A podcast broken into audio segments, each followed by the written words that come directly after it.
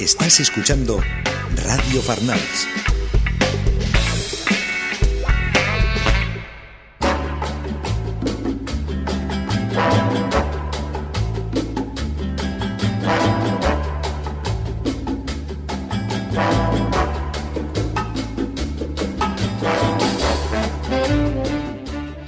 Benvingudes i benvinguts una setmana més a Guiarte, el vostre espai d'art i cultura Radio Farnals. Com cada divendres i a la mateixa hora anem a fer un repàs per les notícies més rellevants en quant a cultura i espectacles. Salutacions de qui els parla, Marul Beiber. En el programa d'avui parlarem sobre el multimilionari guardonat amb 29 Oscars, consolidat com un dels personatges més coneguts i volguts de tot el món. Estem parlant de Walt Disney. I per finalitzar els comentarem, com en cada programa, l'agenda cultural, on poden posar-se al dia de les últimes exposicions, esdeveniments, concerts, destacant finalment el nostre racó del bagul per veure quines són les últimes publicacions, disc o pel·lícules. I comencem!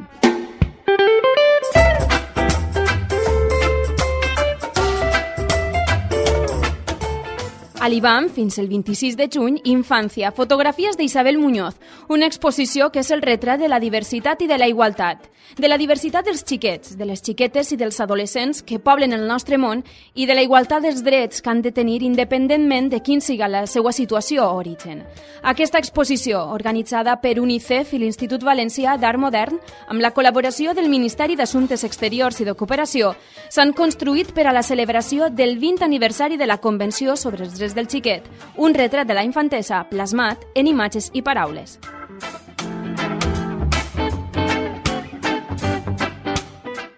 També a l'IBAM poden anar a veure l'exposició Ignazo Pinazo, El humo de l'amor fins el 18 de setembre. Pinazo va realitzar a l'any 1892 un singular llenç amb el títol de Cupido, en què representava el déu de l'amor acompanyat d'una atractiva jove que li encén un cigarret. Una composició que guarda escassa relació amb els retrats, les pintures d'història i les de gènere que ell cultiva preferentment. Esta composició no s'entén sense tindre en compte el desenvolupament de la pintura decorativa en què ell es troba immers en aquell moment i en què aborda temes alegòrics on Eros és el protagonista principal.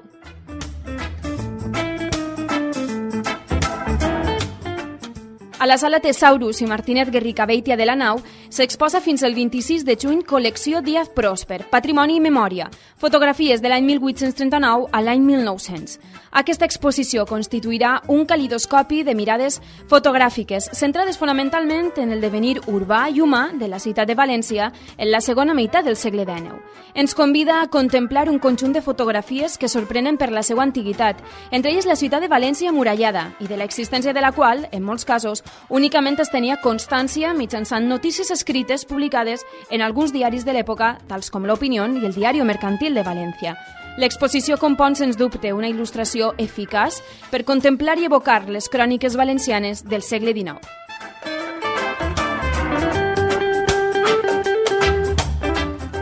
En el centre del Carmen podran admirar fins el 26 de juny retratos de la Belle Époque.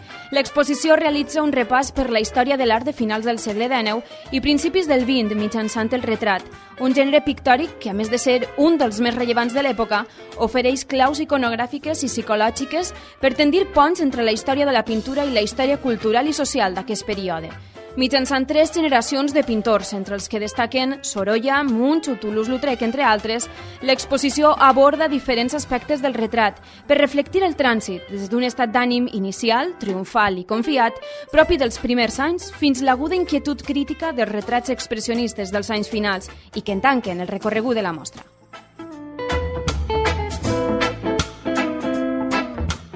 També en el centre del Carmen i fins al 4 de setembre poden anar a veure l'exposició Fabular Edificando, l'obra de Manuel Cortina. El poble posa mots als seus ídols i icones favorits. De l'arquitecte valencià Manuel Cortina no pot dir-se que fora un ídol, però la seva casa dels dracs al xamfrà de l'Eixample entre els carrers Sorni i Jorge Juan fou i continua sent una icona urbana centenària. El drac s'ha convertit en un emblema de l'obra de Cortina. Ens el trobem en les seues cases i panteons, custodi de vius i de morts. Són un segell mític i fabulós de l'obra d'aquest arquitecte valencià.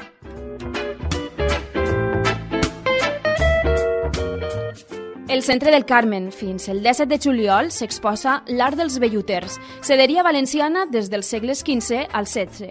En aquesta mostra podrem veure un conjunt singular de peces que han estat reunides per aquesta ocasió. S'hi exposen teixits conservats en el territori valencià que provenen de parròquies, esglésies i col·leccions locals, però també peces de museus nacionals i estrangers com l'excepcional col·lecció de l'Hispanic Society of America New York, que ha estat restaurada per l'Institut Valencià de Conservació i restauració.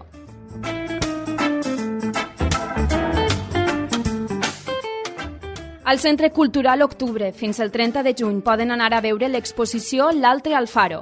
Andreu Alfaro és una figura ben coneguda en el programa nacional i internacional de l'escultura. No obstant, l'aportació d'Alfaro a la cultura visual de la segona meitat del segle XX és molt més àmplia i va més enllà del camp de l'escultura, perquè també va conrear el dibuix i la pintura, a més de la fotografia, el disseny gràfic, el disseny industrial, la publicitat i, fins i tot, ha explotat uns excel·lents dots interpretatius.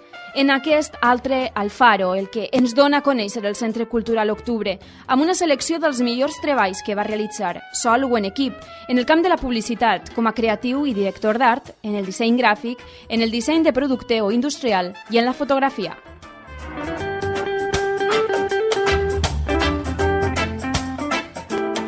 Al Museu Fundació Xirivella Soriano, al carrer Valeriola, València, poden anar a veure fins el 4 de setembre l'exposició Pensar la societat, la gran quantitat de transformacions polítiques, socials, econòmiques i culturals experimentades en l'última meitat del segle passat i principis del XXI en les societats avançades són, sens dubte, un reflex del canvi d'època que estem vivint.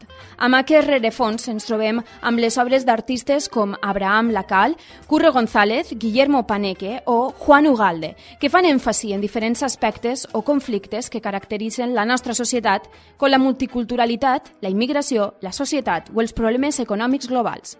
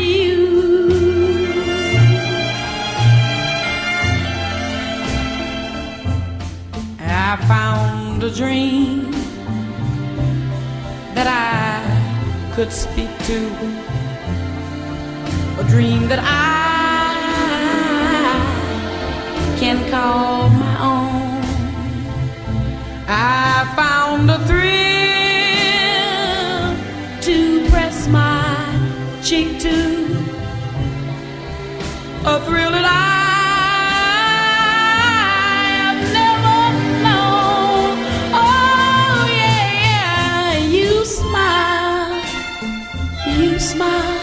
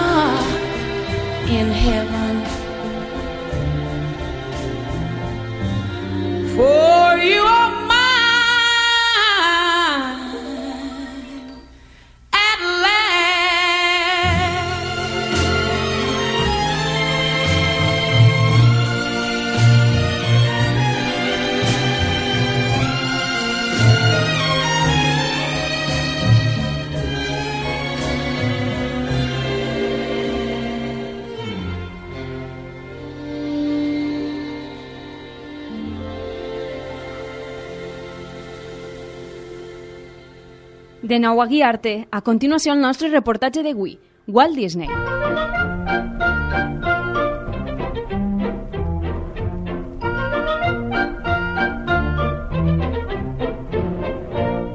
En la primavera de 1918, Walter Elias Disney, amb tan sols 17 anys, va falsificar la seva partida de naixement i s'enrolà com a soldat en la Creu Roja per combatre en la Primera Guerra Mundial. Encara que va arribar a Europa quan la guerra ja havia finalitzat, va estar destinat a França i Alemanya fins setembre de l'any 1919. Una vegada llicenciat, se'n va anar a viure amb el seu germà Roy a Kansas City, on va buscar treball com a dibuixant.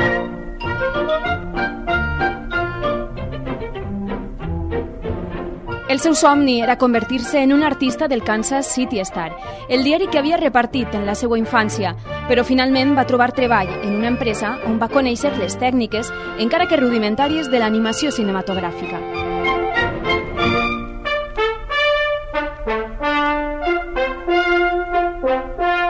Inquiet i innovador per naturalesa, Disney va demanar una càmera prestada i va muntar un modest estudi al garatge de casa, on, amb l'ajuda del seu amic Ewerk, va produir la seva primera pel·lícula. La producció va obtindre gran acceptació, però al voler provar sort com a empresaris, amb una producció arrelada en contes tradicionals, la fallida del seu principal client els va dur a la bancarrota.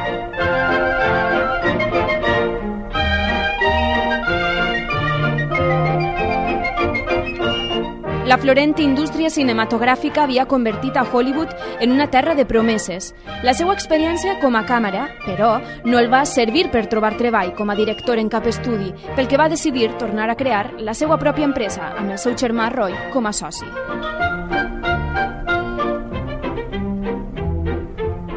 El 16 d'octubre de l'any 1923, la Disney Brothers Studio va signar el seu primer contracte important, però insuficient encara per fer front a les dificultats financeres. Ja aleshores Walt va posar de manifest el que després seria una constant en la seva companyia. Era capaç de recórrer a qualsevol estratagema per treure el negoci endavant. Va poder dedicar-se des d'aleshores en l'àrea per a la que sempre va estar capacitat, la creació de personatges i arguments i la seva direcció.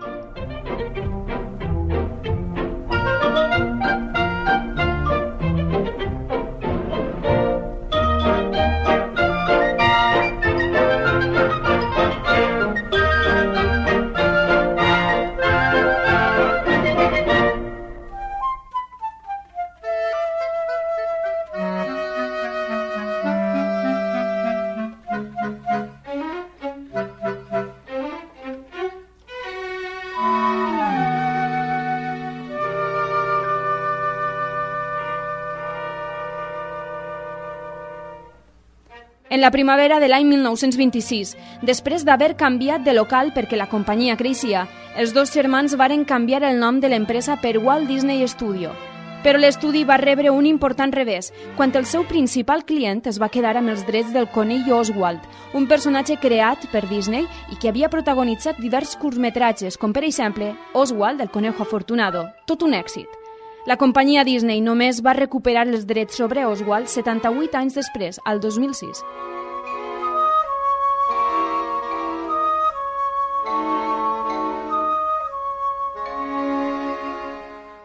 Després de perdre els drets sobre Oswald, Disney va optar per crear un nou personatge. Algunes fonts indiquen que el ratolí animat anava a ser nomenat Mortimer, però que més tard va ser batejat com Mickey Mouse per la seva dona, Lillian Disney. La primera aparició cinematogràfica de Mickey va tindre lloc el 15 de maig de l'any 1928 en Plain Crazy, un curtmetratge mut, com totes les pel·lícules de Disney fins a eixa data. No va tindre un gran èxit, però això no va impedir que Walt Disney emprenguera la producció d'un nou curt, Willy en el barco de vapor, en què per primera vegada s'utilitza el so. Va obtindre tant d'èxit que va afegir so als curts anteriorment fets. El propi Disney s'encarregà dels efectes vocals dels seus primers curtmetratges i fou la veu de Mickey Mouse i de la seva nòvia Minnie fins l'any 1947. El personatge de Mickey Mouse va conèixer tant d'èxit fins al punt que l'any 1935 la Societat de Nacions va premiar a Disney amb una medalla d'or de el seu personatge símbol internacional de bona voluntat. Durant la dècada dels 30, el mercat es va inundar de productes relacionats amb el personatge, des de joguets infantils i rellotges de polsera, inclòs un braçalet de diamants dissenyat per Cartier.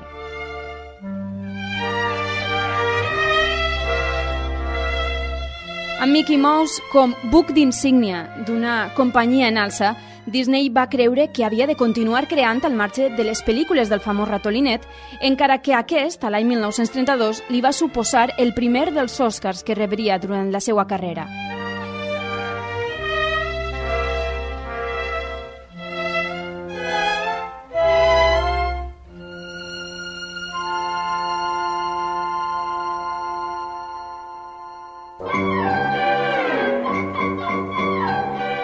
Recolzat per un equip d'excel·lents dibuixants i il·lustradors.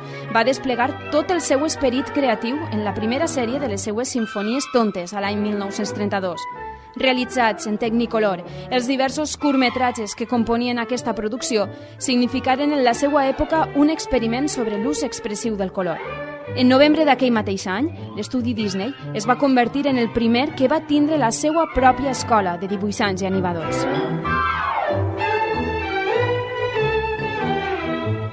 Un any després va estrenar la Sinfonia Tonta que feia el número 36 i que anava a tindre un èxit inesperat, Els Tres Porquets. Sense pretendre-ho, la seva famosíssima cançó, Quien teme al lobo feroz, es va convertir en un cant d'esperança per a milions de nord-americans que intentaven no ser devorats en la vida real per la Gran Depressió, la greu crisi econòmica que es va prolongar durant la dècada anterior a la Segona Guerra Mundial.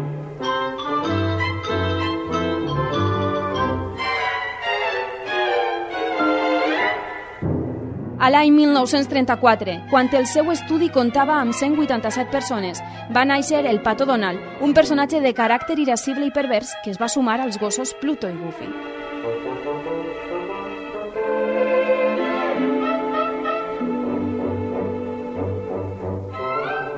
Encara que els ingressos de l'estudi eren molt considerables, no eren encara suficients per a Disney, qui a l'any 1934 va començar a planejar la producció d'un llargmetratge, del primer llargmetratge de dibuixos animats de la història del cine.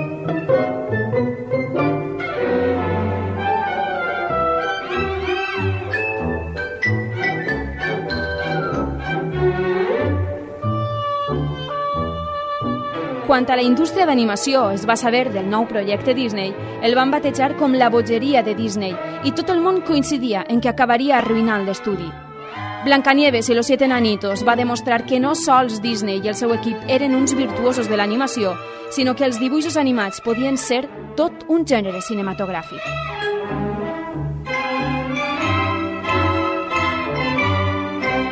Fou la pel·lícula amb més èxit de taquilla l'any 1938 i va obtindre uns ingressos de 8 milions de dòlars a la seva estrena. Això sí, va deixar endeutat a Disney fins l'any 1961 per culpa de l'amortització dels crèdits que va tindre que demanar, donat que el pressupost inicial de 500.000 dòlars de la pel·lícula havia acabat per triplicar-se.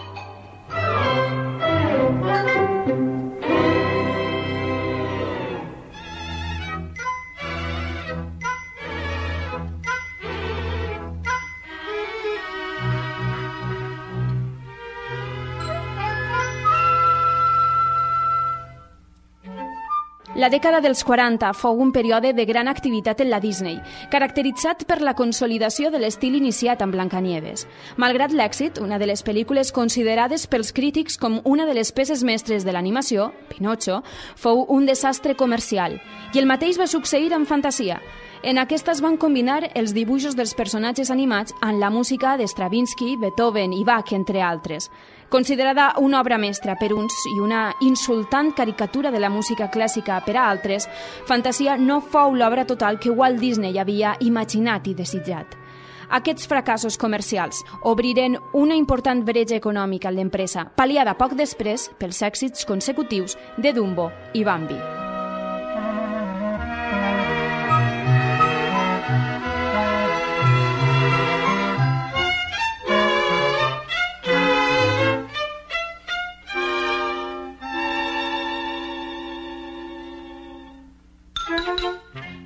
Després de diverses temptatives d'organització sindical entre els treballadors de la indústria de l'animació, Disney es negava qualsevol afiliació sindical dels seus empleats. Però des de l'any 1937 existia un creixent descontent entre els treballadors de l'estudi, no sols per l'incompliment de les bonificacions econòmiques, sinó també perquè el treball de molts treballadors no era reconegut als títols de crèdit de les pel·lícules.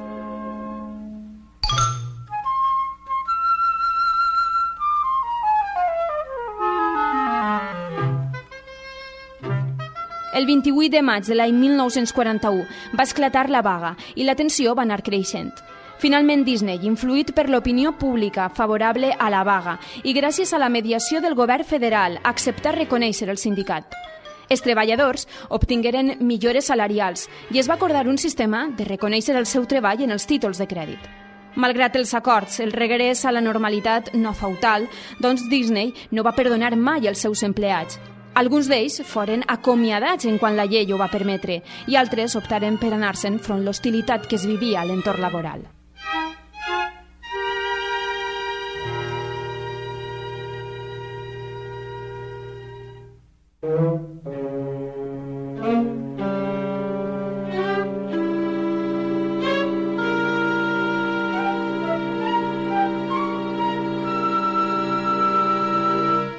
Fervent anticomunista, va començar a col·laborar amb l'FBI per facilitar-los qualsevol informació o detall sobre la presència d'elements subversius, comunistes, sindicalistes o anarquistes, en Hollywood, tot i que els seus inicis tingueren un caire més progressista a l'adherir-se a la Societat de Productors Independents del Cinema, amb figures com Orson Welles o Charles Chaplin, una associació de productors i cineastes independents oposats al domini absolut dels grans estudis de Hollywood.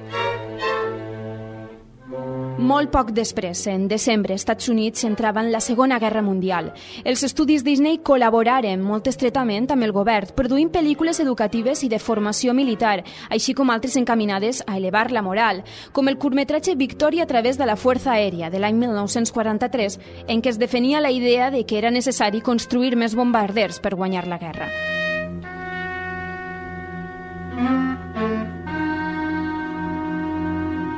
Una vegada finalitzada la Segona Guerra Mundial, va reafirmar el seu antimarxisme, comprometent-se a abortar tot element que atemptara contra la nació nord-americana en la reunió celebrada al novembre de l'any 1947 i que va culminar amb l'anomenada Declaració Waldorf, en què molts productors cinematogràfics ens comprometeren a col·laborar amb la Comissió d'Activitats Antiamericanes en la caza de brujas.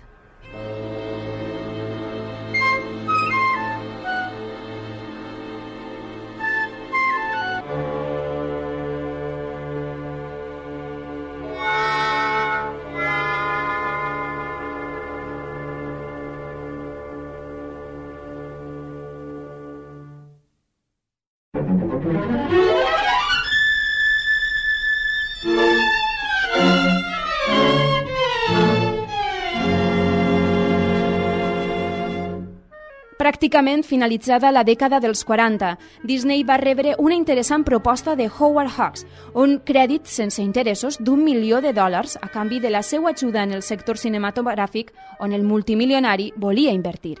Amb aquests diners, Disney va posar en marxa 18 nou projectes, La Cenicienta, Alicia en el País de les Meravilles i Peter Pan, entre altres.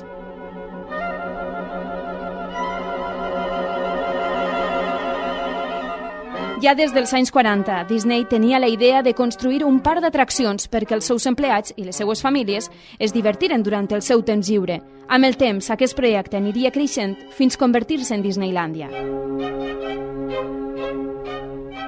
En aquests moments, la companyia ja no era la reina dels dibuixos animats. La Warner Brothers començava a fer-li la competència amb l'estrella de la seva sèrie, els Looney Tunes, Bugs Bunny.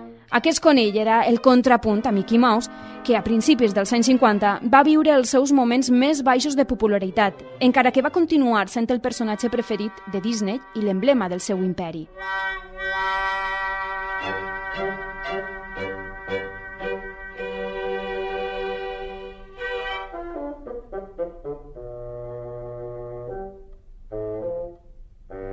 Disney va deixar de treballar en el desenvolupament de Disney World en els últims mesos de l'any 1966, quan se'l va diagnosticar càncer de pulmó després de tota una vida com a fumador empedreït. Va morir poc després de complir els 65 anys. Durant anys es va gestar la llegenda urbana de que Disney havia sigut criogenitzat, però aquesta història és totalment falsa i les seues cendres reposen a Califòrnia. No ha d'estranyar, doncs, tota aquesta mescla de realitat i fantasia al voltant de qui va passar a la història de la cultura occidental com un dels més prolífics, contradictoris i influents cultivadors de la imaginació infantil.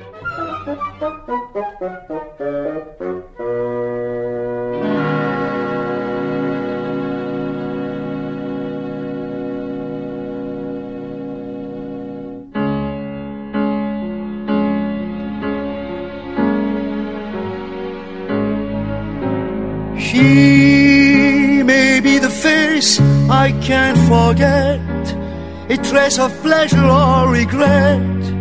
Maybe my treasure or the price I have to pay. She may be the song that summer sings, maybe the chill that autumn brings, maybe a hundred different things within the measure of a day.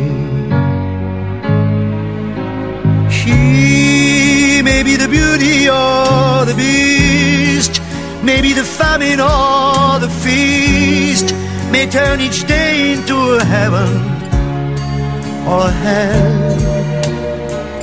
She may be the mirror of my dream, a smile reflected in a stream. She may not be what she may seem inside her shell. She always seems so happy in a crowd whose eyes can be so private and so proud. No one's allowed to see them when they cry. She may be the love that cannot hope to last, may come to me from shadows of the past that I remember till the day I die. She may be the reason I survive, the why and wherefore I'm alive, the one I'll care for through the rough and ready years. Me, I'll take her laughter and her tears and make them all my souvenirs. For where she goes, I've got to be. The meaning of my life is she. She.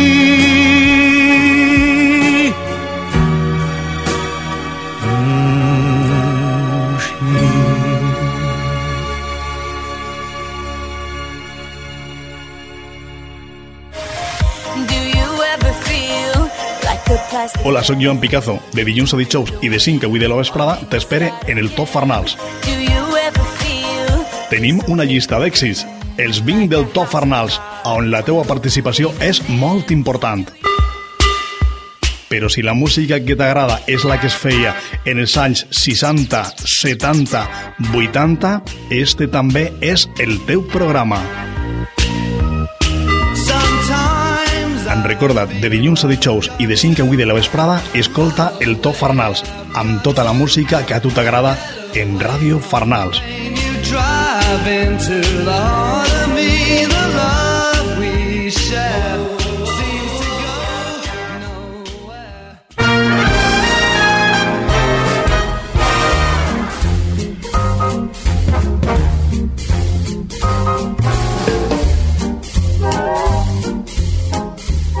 Nuestro primer estreno de la semana es la que probablemente se va a erigir como campeona indiscutible de la taquilla de aquí a una semana prácticamente. Ya lo hizo en Estados Unidos y con su tono de comedia fácilmente asequible y también facilona, por qué no decirlo, eh, probablemente se erigirá en reina de la de recaudación, pues de aquí nada. Estamos hablando nada más y nada menos que de Resacón 2 ahora en Tailandia.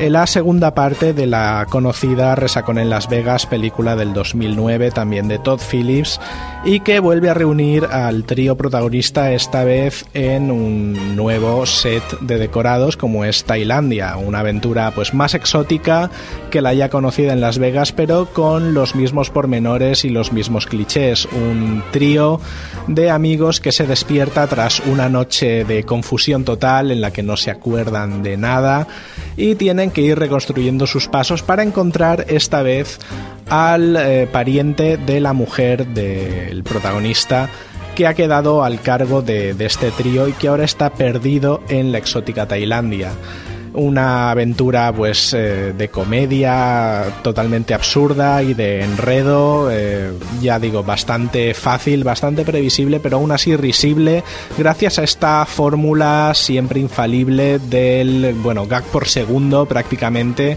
que hará las delicias de aquellos que quieran ir a una sala pues a echar unas risas a comentar la película con unos amigos al lado de unas cervezas y poco más. Vamos a escuchar el tráiler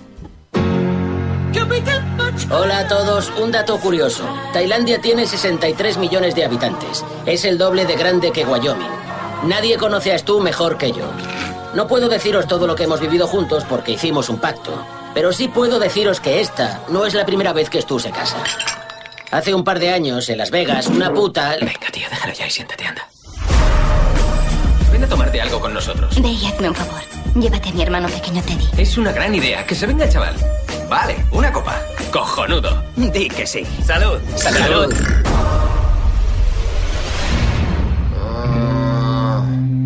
Joder. The mountain. No tienes pelo. No, arriba.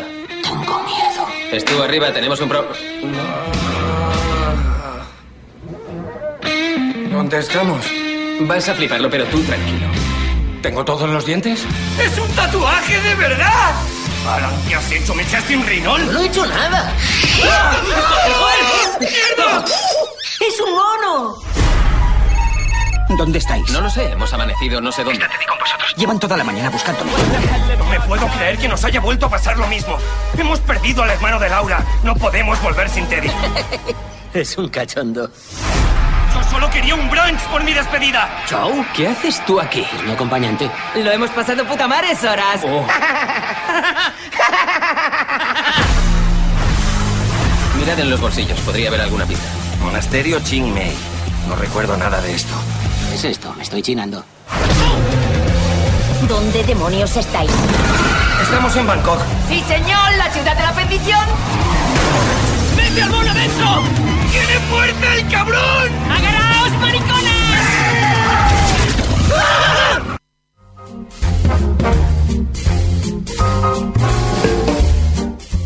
Bueno, pues con este gag del mono felador nos quedamos como, en fin, como clima más o menos habitual de este Resacón 2. Ahora vamos con nuestro siguiente estreno, una producción venezolana llamada Hermano, un- una película que combina dos cosas eh, tan distintas y que tampoco se han mezclado entre sí como es el drama y el fútbol en una producción audiovisual para su estreno en cines. Esta película nos cuenta la historia de dos hermanos, como su título indica, Daniel y Julio, ambos eh, compartiendo un mismo sueño, el de ser futbolistas profesionales. El drama comienza cuando un cazatalentos del Caracas Fútbol Club se interesa por ellos y esto hará que su relación eh, de hermanos eh, peligre, puesto que ya no tendrán tan claro qué es lo principal en sus vidas, si la familia, si el amor, digamos, si el amor de familia o eh, el cumplir su sueño y entrar en el fútbol profesional.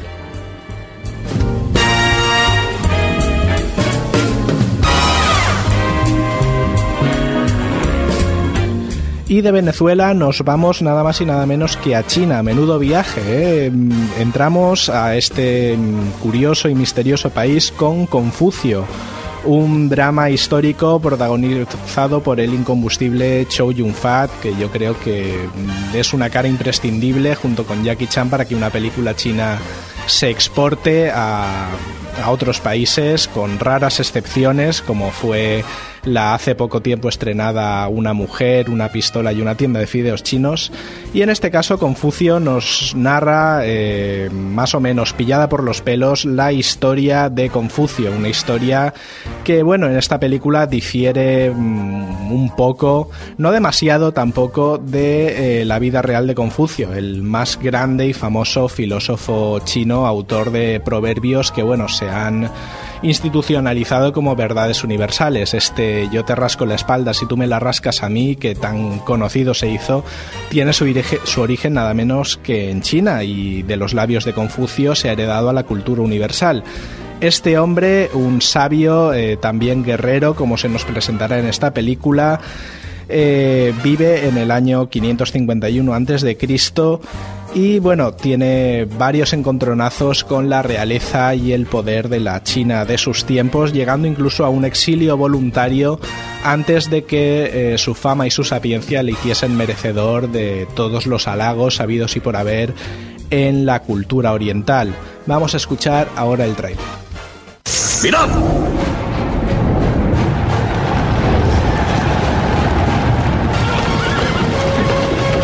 En el año 500 antes de Cristo, en una China enfrentada y convulsa, un hombre demostrará que la sabiduría es más fuerte que la espada. Segunda reverencia. ¡Matad a Confucio! Un hombre que se enfrentó a gobiernos y ejércitos por defender la justicia y la igualdad.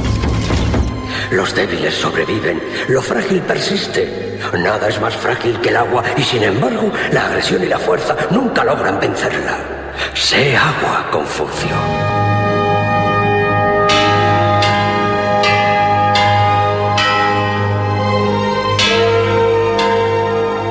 Un hombre que transformó un país y cambió la historia.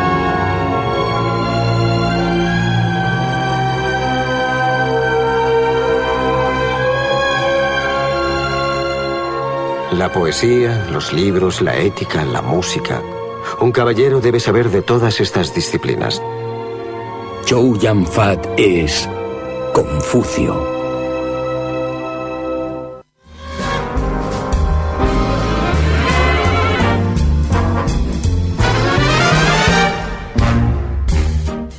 Con esta lección de filosofía oriental no podemos más que sentirnos interesados y atraídos por esta propuesta de la lejana China en nuestras pantallas.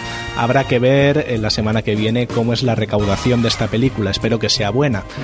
En nuestro siguiente título, eh, una película más de acción, más al gusto de bueno del taquillazo habitual, es Blitz, un thriller de Estados Unidos y el Reino Unido protagonizado por el incombustible Jason Statham, que ya se está encasillando en papeles del tipo después de unos inicios prometedores en películas de grato recuerdo como son The Italian Job y que ahora se ha convertido en el musculitos y el hombre de acción más solicitado del momento, parece. Esta película, basada en una famosa novela policíaca de Ken Bruen, no nos cuenta nada nuevo, por otra parte, la historia de un policía eh, grosero y que hace las cosas a su modo eh, más que un guiño, yo diría que un plagio al célebre Harry el Sucio, que tiene que encontrar a un asesino en serie que mata pues compañeros policías. Ya digo, nada que no hayamos visto otras mil veces en películas similares y probablemente eh, con mucho más talento interpretativo y eh, de dirección que en esta. Pero en fin, una película que puede ser interesante para los amantes del thriller, de la acción rápida y de también las películas de asesinos más o menos carismáticos.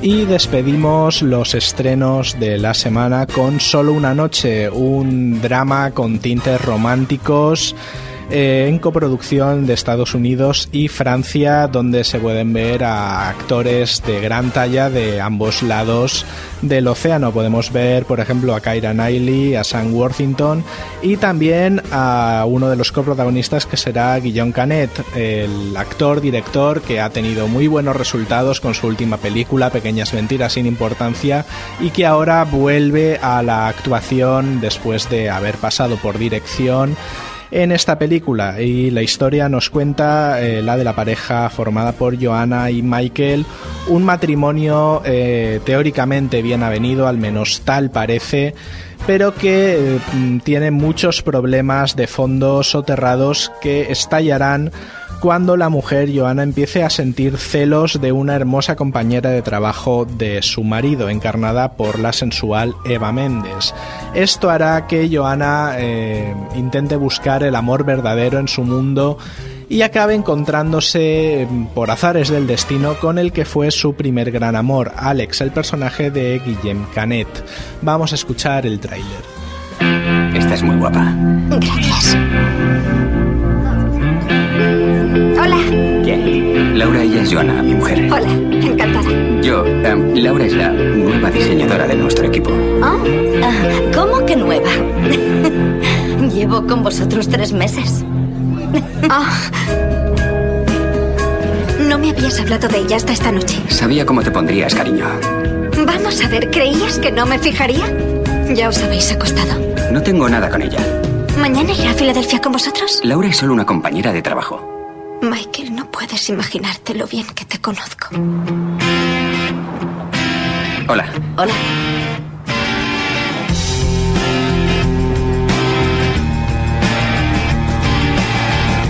Joana.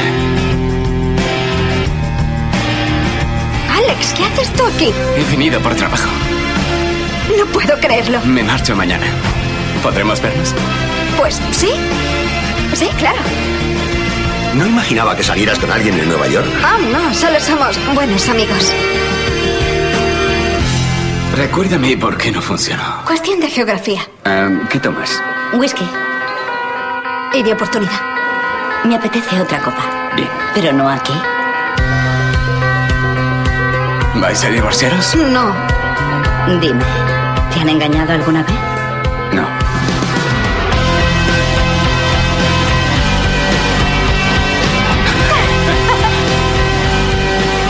Nunca le he contado lo nuestro. ¿Por qué?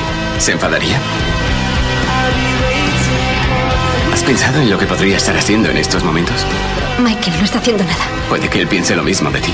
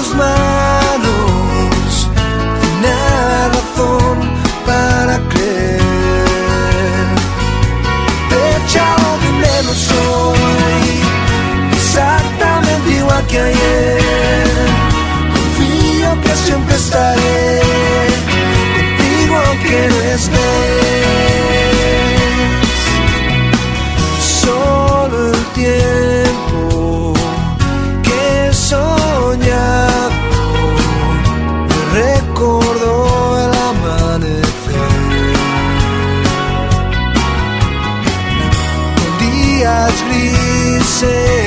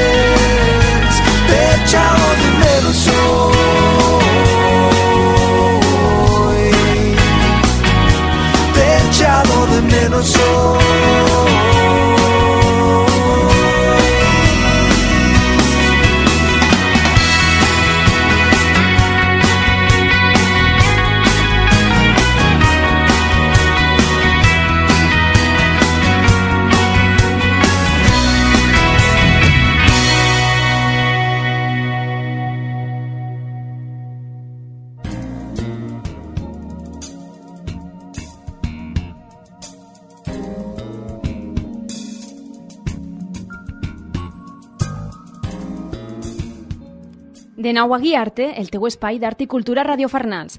A continuació, l'agenda cultural. En el Teatre Olímpia, dels dies 22 al 26 de juliol, poden anar a veure 100 metres quadrados, amb Maria Luisa Merlo, Míriam Díaz Aroca i Miguel Vigil. A Sara sempre li va agradar aquest barri. Es nota que és d'una zona bien i ella, per què negar-ho, és una xica bien. El pis que li ofereix l'agent immobiliari reuneix totes les característiques que desitja. Baix preu, amplitud, llum i unes belles vistes de la serra. Tan sols presenta un xicotet inconvenient. La propietària del pis viurà en el pis fins el dia de la seva mort. I és que Lola ha sigut operada del cor en dues ocasions i, sens dubte, no aguantarà molt més. Sobretot si continua fumant una caixeta diària i bevent tot el que troba per davant. Però pot ser, si Sara es decideix en comprar el pis, tot podria canviar. Entre les dues dones tan diferents i tan paregudes en la seva soledat, sorgirà una amistat plena de riures, tendresa, emoció i complicitat. També al Teatre Olímpia, del 30 de juny al 10 de juliol, tornen els morancos a l'escenari.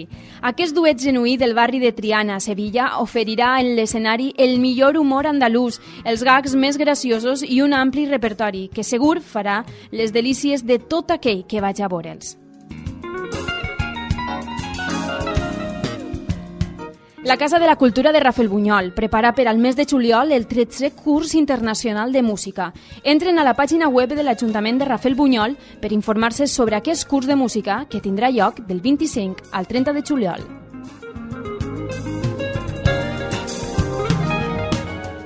Del 21 al 23 de juliol, també a Rafael Bunyol s'inicia el curs Vent Metall. Vagin a informar-se ràpidament, dos les places són limitades.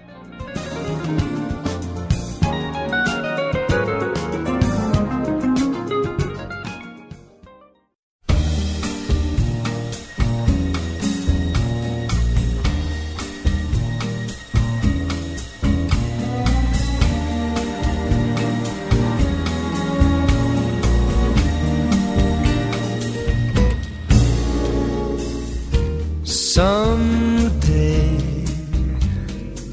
when I'm awfully low, when the world is cold, I will feel a glow just thinking of you and the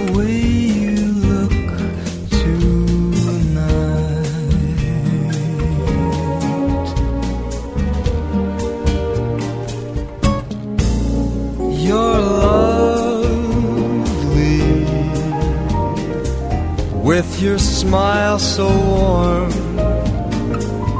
and your cheeks so soft. There is nothing for me but to love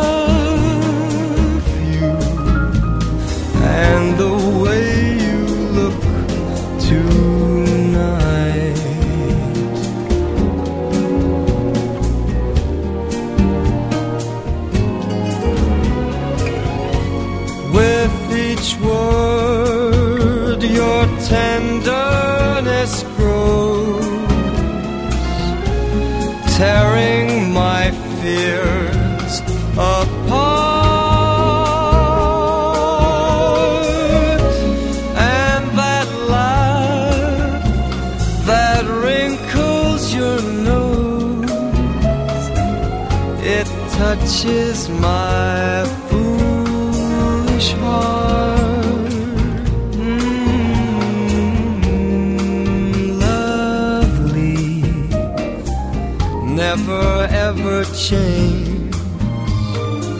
Keep that breathless charm.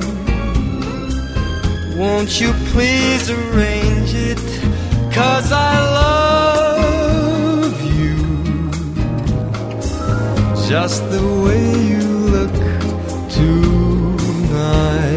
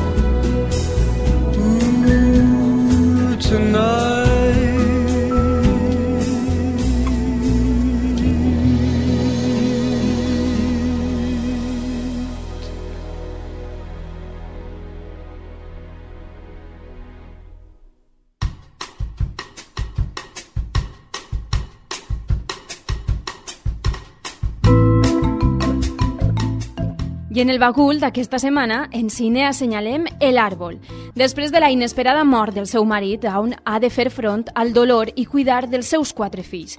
Simone, l'única filla, té 8 anys i és la que sembla trobar més a faltar a son pare. La xiqueta comparteix un secret amb la seva mare. El seu pare es comunica amb ella mitjançant les fulles del magnífic arbre que s'alça a prop de la casa familiar.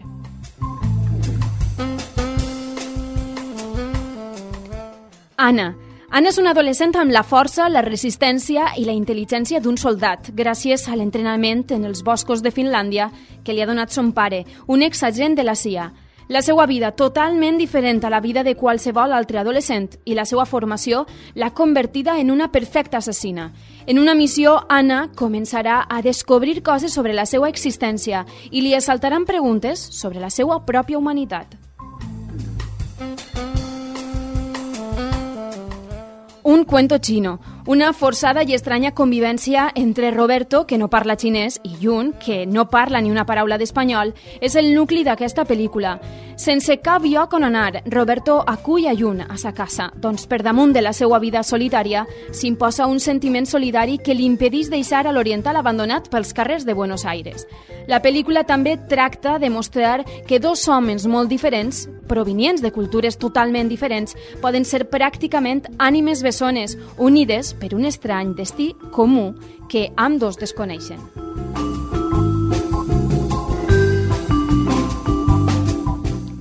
En música destaquem que el dissabte 25 a l'EFNAC a les 7 de la vesprada actuen Los Radiadores, presentant el seu últim treball, Bienvenido.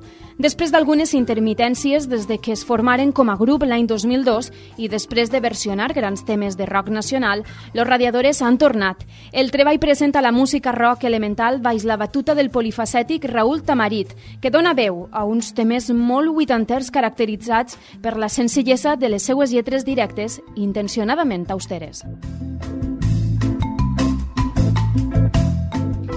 El dimecres 29, també a l'EFNAC, i a les 7 de la vesprada actuen Garaje Yak, presentant Todo eran canciones, el seu tercer treball discogràfic. Fa 11 anys que pujaren dalt un escenari i pràcticament no han baixat d'ell des d'aleshores. En ells han desplegat el seu rock directe i contundent per convertir-se en una de les bandes més solvents del panorama nacional.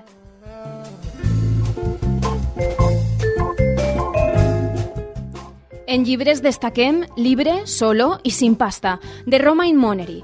Els seus pares l'han tirat de casa amb l'esperança que espavile. Jove, ronsa, ocurrent i irònic, però també sensible, molt llegit i maldestre amb les dones. El llibre parla d'un d'eixos joves que, mentre busca el seu lloc al món, fa de l'oci la seva estranya forma de vida. Un d'aquells joves pels que un treball es pot convertir en una divertida experiència sociològica, una novel·la corrosiva, plena d'humor i de veritat.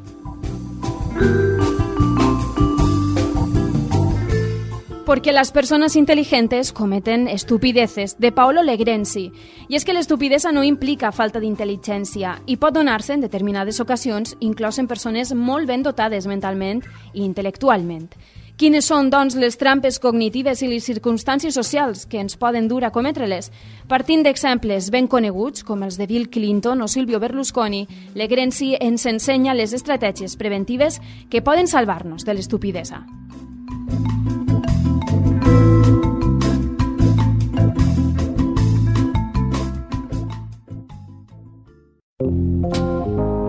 La ràdio del teu poble la trobaràs a Ràdio Farnals.